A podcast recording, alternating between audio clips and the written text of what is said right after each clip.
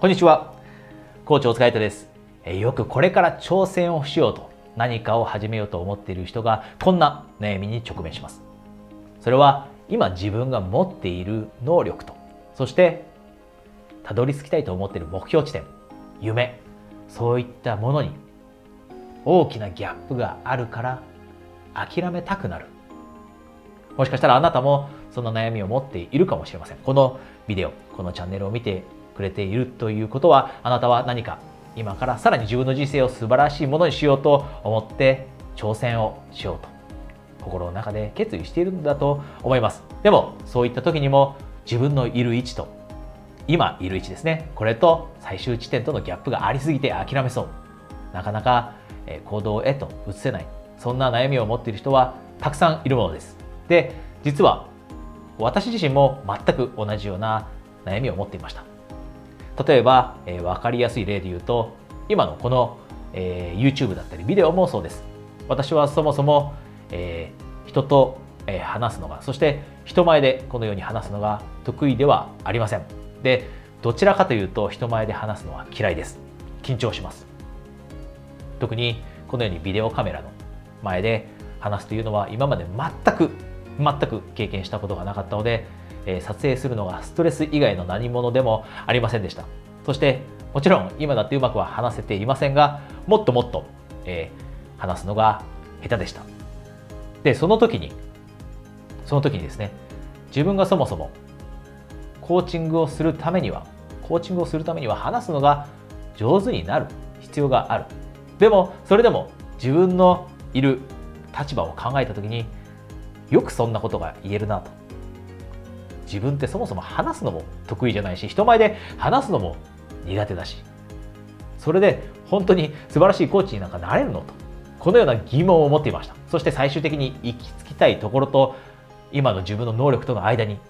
大きな大きなギャップを感じていました。そして諦めたくなっていました。じゃあそういった状況をどう乗り越えたのか。そして周りで成功している人たちがどのように今いる状況と行き着きたいところのギャップを乗り越えていくかというとそれはスキルアップだったり学びの戦略を考えるということ。実はこれをしている人がとてもとても少ないです。本来夢や目標は達成できる。でももちろん今自分がいるところとその目標にはギャップがあるけどじゃあそのギャップを埋めるためにはまず自分自身が自分に磨きをかける必要がある。そのギャップを埋めるためにどんな勉強をするべきなんだということを全て洗い出す。そしてそのギャップを埋めるために何が必要なんだろうというそのスキル。どんなスキルが必要なんだろうというそのスキルも洗い出して学習のプランを立てて。そしてスキルアップのプランを立てる。そしてそれを毎日実践する。目標地点に例えば2年間でたどり着きたいのであれば